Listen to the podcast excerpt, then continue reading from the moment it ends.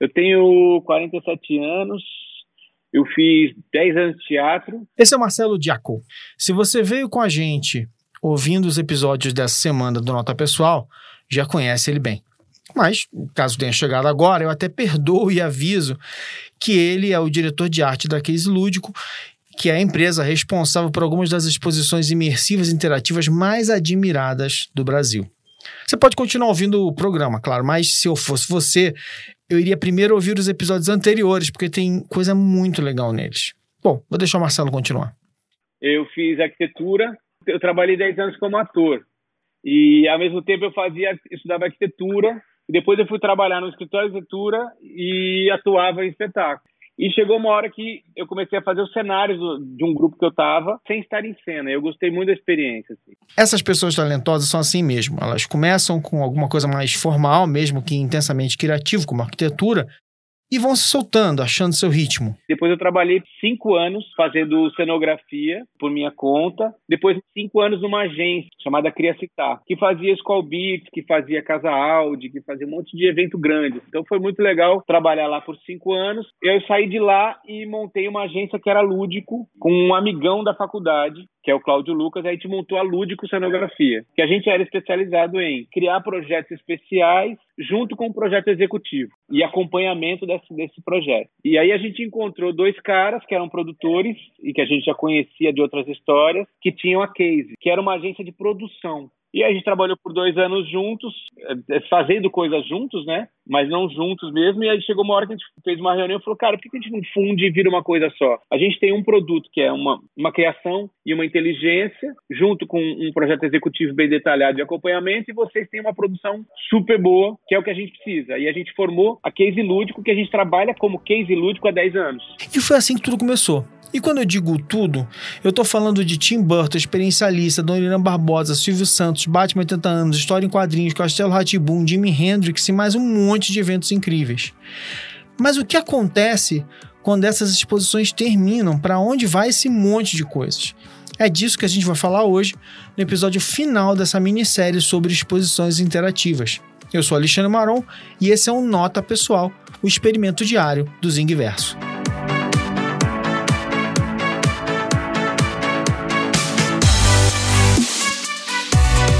Então, a gente, a gente tem a nossa estrutura aqui, que é o escritório, que tem 15 pessoas trabalhando. A gente tem um galpão. A gente tem outros parceiros que fazem para a gente tecnologia, luz, som. Então, a, a gente acaba desenvolvendo o projeto. Depois disso, a gente começa a executar. Aí começa, ao mesmo tempo, a executar a parte de tecnologia e os estudos de luz. Né? E aí, muitas vezes, a gente está fazendo alguns ensaios com coisas para ver se dão certo. Por exemplo, no caso do, do, do, Alice, a gente tinha uma sala que tinha essa sala do gato. O gato risonho, lembra? Ele aparece, desaparece. Com a verba de produção praticamente toda comprometida, o time do Marcelo Diaco queria, porque queria uma sala para o personagem que fosse capaz de criar o efeito de invisibilidade dele. A gente estava com pouca grana, mas a sala do gato tinha que ser muito mágica. É muito mágica. Então a gente começou a fazer uns testes em RGB, vermelho, verde e azul. Então a gente teve de fazer é, alguns testes de impressão com as luzes para fazer esse negócio funcionar. Aumenta contraste, abaixa contraste. Então a gente, na salinha aqui do escritório, por exemplo, uma outra sala que é aqui do lado, a gente imprimia algumas lonas, uma mais forte, outra mais leve, outra mais contrastada, outra sem preto, e fazia as luzes piscando para entender se funcionava ou não. E a gente teve de refazer isso umas quatro, cinco vezes, até chegar na sala em que a sala era uma, era uma grande plotagem, com imagens em que o gato estava em RGB nos espaços, ele aparecia aqui, aí mudava a luz, ele aparecia ali, mudava a luz, ele aparecia lá. Então era uma, era uma coisa simples, sem a tecnologia na verdade era de cores. São coisas que a gente vai criando, a gente tem que experimentar para ver se funciona, né?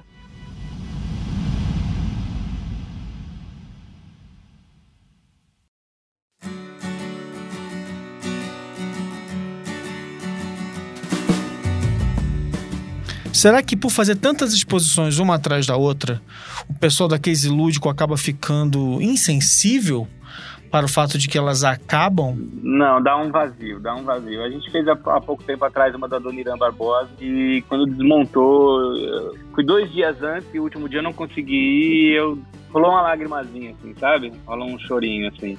Domingo agora eu vou chorar de novo. No caso, ele estava falando do dia 22 de setembro, porque a gente conversou na semana do dia 15. Tem uma muito bonita, que é de 50 anos de TV Cultura, e que ela acaba domingo agora. Tô assim já tido mal porque ela vai acabar. E eu achava que devia mais gente poder ver, ter a possibilidade de ver e visitar para saber um pouco dessa história da TV Cultura, assim, ao vivo, com essa ideia imersiva, né? Então, é, é, rola uma lágrima, rola um choro, assim, né? A gente tenta, depois da desmontagem, a gente tenta reciclar o máximo possível, a gente tenta reusar é, muita coisa, é, outras coisas a gente doa. É uma lágrimazinha, porque o negócio está pronto e pena que não é. Que teve, poderia ter mais gente visitando, né? Tudo desmontado. E se um dia alguém quiser remontar esse projeto? Hashtag como faz? Bom, se fosse refazer, a gente a tecnologia foi feita, né? Por exemplo, no caso da Alice, a gente tinha um flare do livro, que era todo um conteúdo mágico que a, a, a personagem aparecia no meio de um livro, digitalmente, as páginas giravam, os personagens apareciam. Esse conteúdo digital ele existe, a gente teria que reproduzir o livro físico, mas a, a parte de tecnologia está guardada, mas assim, a construção teria que refazer do zero, porque ela não, não, não tá guardado, a gente não consegue guardar, né? Essas coisas são, são volumes muito grandes, né? Aí eu perguntei se tinha alguma que tinha ficado preservada por algum motivo especial. Tem duas que a gente entregou, no caso a do Castelo Ratimbum, quando a gente fez no MIS, depois a gente refez ela pro CCBB do Rio de Janeiro, que inclusive foi o maior público do CCBB do Rio. Depois a gente recriou ela pro Memorial da América Latina, que é a exposição mais vista do mundo. A gente, no final, por contrato, entregou tudo para a TV Cultura. Então a TV Cultura guardou da forma dela, do jeito dela e está lá na TV Cultura. Uma parte dessa exposição tem a gente agora, por, por conta dele, está rodando alguns shoppings do Brasil. Mas não é a mesma exposição que a gente montou aqui. Os personagens não falam, não tem a mesma luz, não tem a mesma tecnologia que a gente tinha feito para cá, mas assim, muitas coisas que a gente criou, a mesa da Morgana, o espelho dela, os bonecos que tinha, a gente tinha feito, eles continuam lá, só que eles não mexem, não, não falam com as pessoas. De outra forma, existe. E outra, foi a do próprio Silvio Santos, que por contrato o pessoal do SBT pediu que depois da exposição desmontada que fosse para o SBT. E aí no caso, como era o MIS, o cliente, o MIS topou e assinou que a gente entregaria para o SBT essa exposição. O Silvio falou: não, não quero mais ficar falando da minha vida, não. Essa coisa de idolatrar alguém eu não acho legal. E pediu não montar de novo. E são as únicas duas e que não se foram desfeitas completamente, né? A questão que me surgiu foi como é que é o Marcelo visitando exposições feitas por outras pessoas. Será que havia alguma experiência desse tipo que tivesse marcado ele?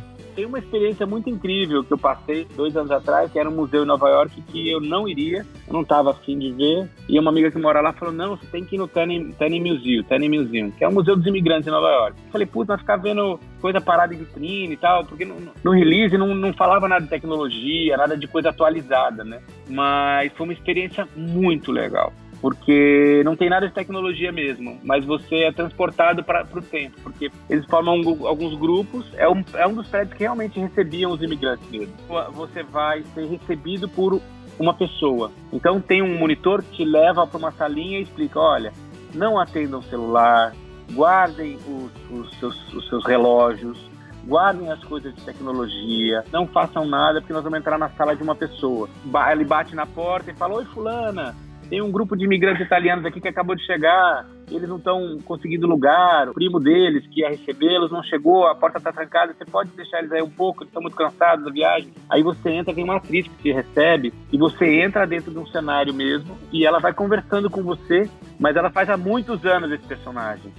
Então, qualquer pergunta que você faz para ela, ela sabe responder e ela pega objetos que ajudam a ilustrar essa história que ela está contando. Então é, é, muito emocionante. Mas no fim o que eles tinham, por grandioso que seja, acaba tendo um fim e acaba sendo substituído pela próxima e pela próxima e pela próxima exposição. De que energia o Marcelo e o time dele se alimentam para minimizar essa frustração da, olha que bonito, finitude das exposições? Assim, o retorno que a gente tem, é, obviamente, é de amigos que vão e falam, né? Pessoas envolvidas, é o Tim Burton falando que adorou, o Silvio Santos chorando em alguns momentos da exposição. Isso pra gente é bom, mas assim, o, o, grande termômetro é o hashtag. Então, como a gente segue nas redes sociais o hashtag do Batman uh, 80 Expo, por exemplo, as, os comentários das pessoas e as fotos, você começa a ver como tá vibrando, sabe? A pessoa fala, eu queria morar aqui nesse lugar. E aí, o cara usa a hashtag, eu não conheço ele, mas assim, a partir de agora a gente tem alguma conexão, né? Ele vivenciou uma história que a gente queria e a gente viu aonde vibrou um pouco nele, né? E você achou que os seus posts nas redes sociais não emocionavam ninguém?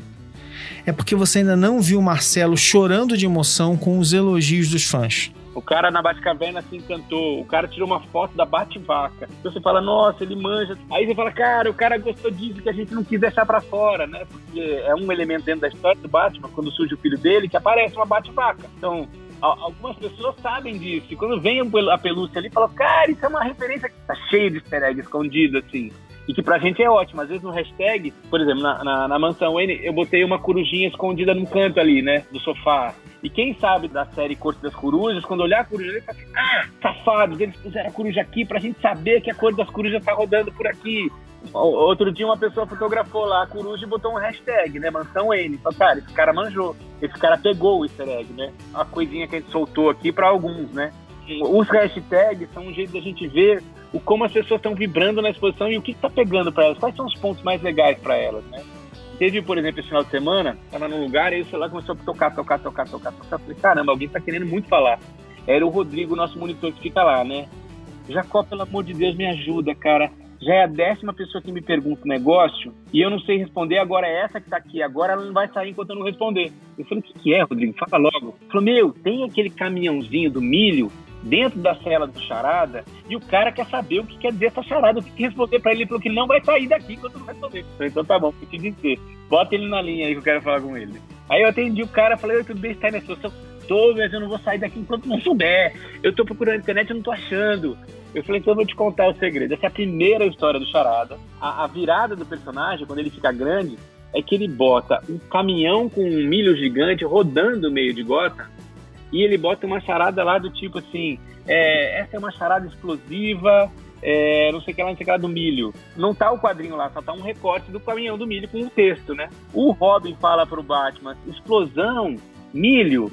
Aí o Batman fala: pipoca, parque. Ele deve estar no Parque de Gotham, vamos para o Parque de Gotham. E ele realmente está no Parque de Gotham, tramando uma segunda coisa. Então essa charada é pro Batman tentar descobrir onde ele está e é realmente ele descobre. Mas é a primeira grande charada dele da história que ele surge. E surge o charada, né? Por isso que a gente colocou lá, né? Então os easter eggs, né? As coisinhas. Dá tristeza, saem umas lágrimas, mas não dá muito tempo de ficar de luto, não. Agora eu já tô em outra, né? Já tô. Eu entreguei na sexta passada um, um, primeiro conceito de uma outra exposição e eu tô agora fazendo junto com o MIS, o Duda Leite, que é o curador, e a Filarmônica de Paris, musicais no cinema. Vai ser linda demais essa exposição. E, inclusive, assim, eu tô adaptando as, as coisas dele para o público brasileiro, que é outra pegada, e os ambientes filmes brasileiros que a gente está agora estudando como vai entrar. Né? Então, são vários temas legais para a gente é, inserir, e aí o meu trabalho é de que forma nós vamos inserir esses temas legais. Né? E depois de ouvir o Marcelo nesses últimos episódios, alguém tem dúvida de que será fantástico?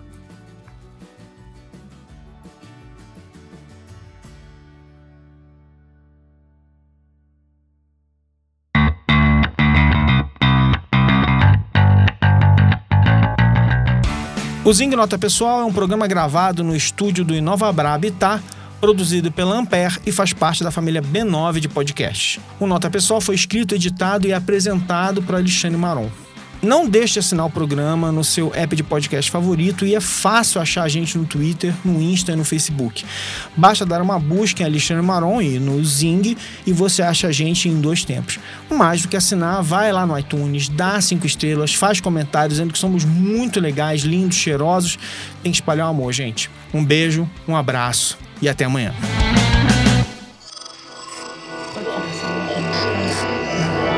Esse podcast é, é apresentado por b9.com.br.